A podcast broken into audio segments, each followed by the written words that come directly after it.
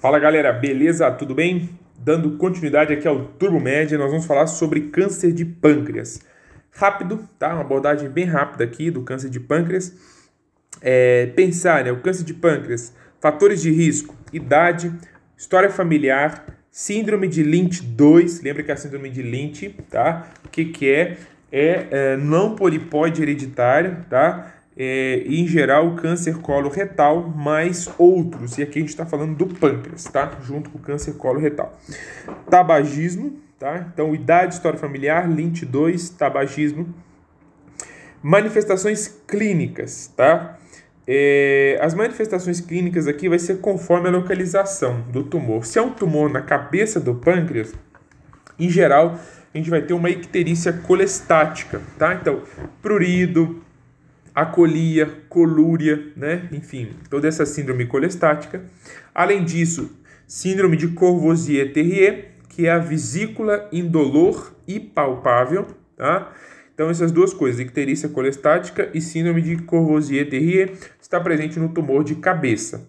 Agora, quando é corpo e cauda, nós vamos ter dor abdominal e perda de peso, tá?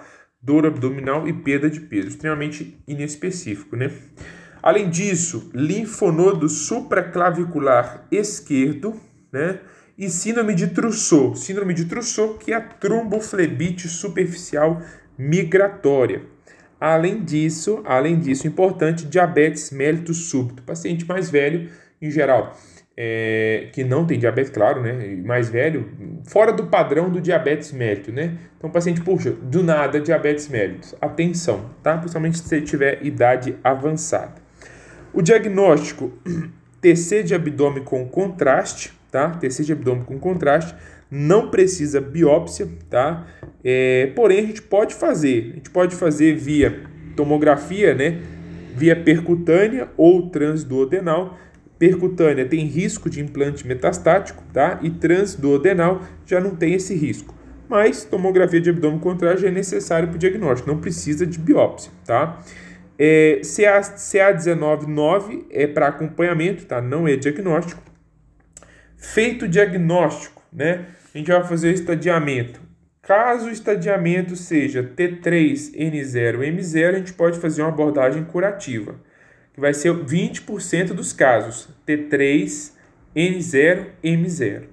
80% dos casos já vai ser pelo menos T4 ou M1 então já vai ter metástase ou vai ser T4. E aí é só tratamento paliativo, tá? Para esses pacientes. É, na abordagem curativa do câncer de pâncreas, né, T3, N0, M0, né, que é em torno de 20%, a gente está falando de um câncer que não tem metástase à distância, não tem invasão vascular, que, que seria uma não invasão vascular? Ou seja, não pegou o tronco celíaco e não pegou a artéria mesentérica superior. E aí, nesse caso, a abordagem curativa vai ser cirurgia mais quimioterapia adjuvante, tá? É, e a cirurgia ela vai ser diferente conforme a localização do tumor. Se for tumor na cabeça do pâncreas, a gente vai fazer a duodenopancreatectomia com reconstrução a Y de Roux, tá? E essa cirurgia recebe o nome que é a cirurgia de Whipple, tá? Então, cirurgia de Whipple, que é duodenopancreatectomia com reconstrução Y de Roux, e aí complementa com a QT adjuvante, tá? Quimioterapia adjuvante.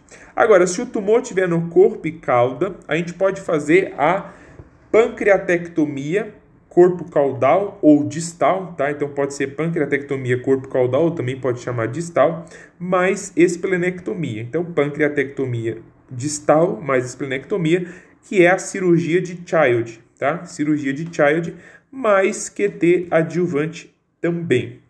Agora, caso a gente esteja falando de um estadiamento avançado T4M1, tratamento é um tratamento paliativo, tá?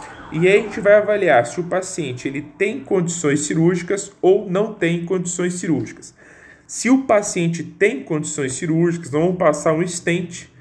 Desculpa, se o paciente não tem, não tem condições cirúrgicas, vamos passar um stent em colédoco, tá? Ou no duodeno. Isso aqui para paliação, tá?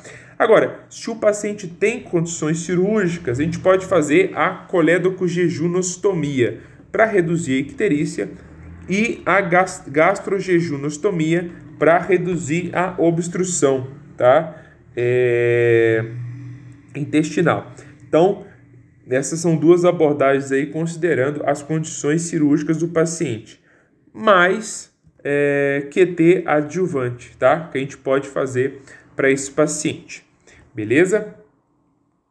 Então, finalizamos aqui a abordagem do câncer de pâncreas. Rapidamente. Então, tá bom. Um abraço, valeu e até a próxima. Bons estudos.